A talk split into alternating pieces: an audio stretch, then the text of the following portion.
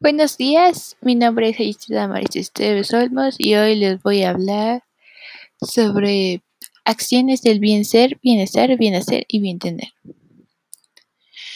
Em, bien ser. Yo incorporo las acciones del bien ser tratando con respeto a mis maestros, ayudándole a mi mamá con diversas actividades de la casa Em, cuando encuentro dinero que pues no es mío, pregunto de quién es y se lo doy.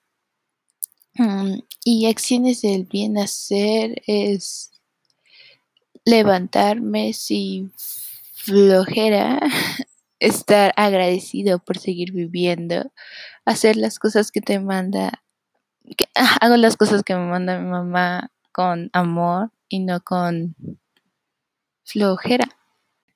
Bueno, y para las acciones del bienestar, estas más o menos se tratan de hacer el bien y de estar, o sea, sí, de estar bien y tener una paz mental de tus acciones que pudieran ayudar a otras personas.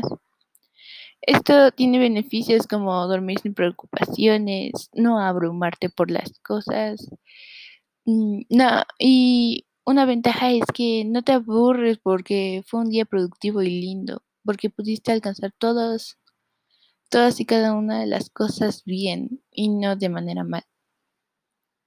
El, por último, el bien tener, la acción del bien tener, es desarrollando los tres pasos.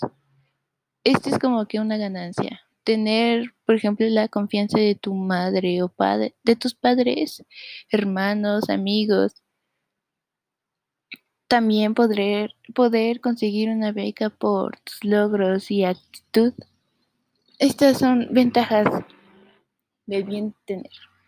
Y bueno, esto ha sido por todo por hoy y espero que les haya gustado.